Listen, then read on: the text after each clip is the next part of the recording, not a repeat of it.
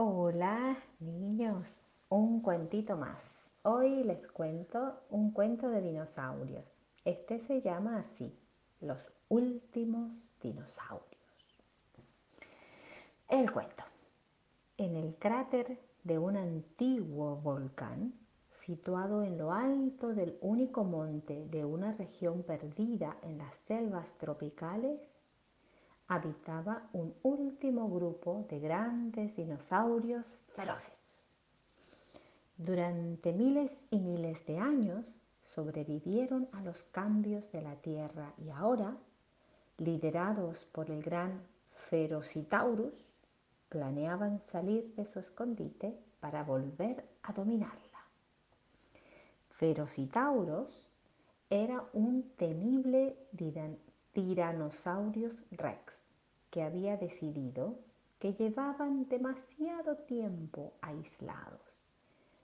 Así que durante algunos años se unieron para trabajar y derribar las paredes del cráter. Y cuando lo consiguieron, todos prepararon cuidadosamente sus garras y sus dientes para volver a atemorizar a todo el mundo.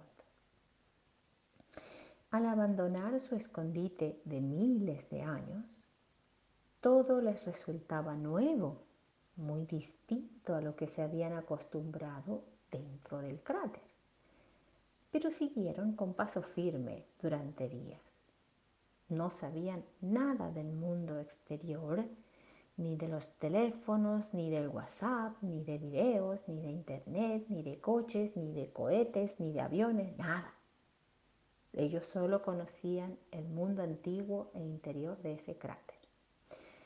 Por fin, desde lo alto de unas montañas, vieron un pequeño pueblo con sus casas y sus habitantes, que parecían pequeños puntitos sin haber visto antes a ningún ser humano, se lanzaron feroces montaña abajo, dispuestos a arrasar con lo que se encontraran.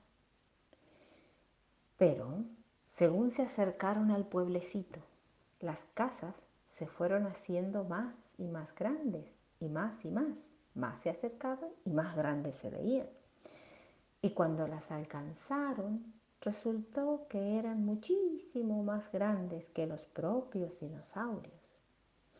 Y un niño que pasaba por allí dijo, Papá, papá, he encontrado unos dinosaurios en miniatura. ¿Puedo quedármelos?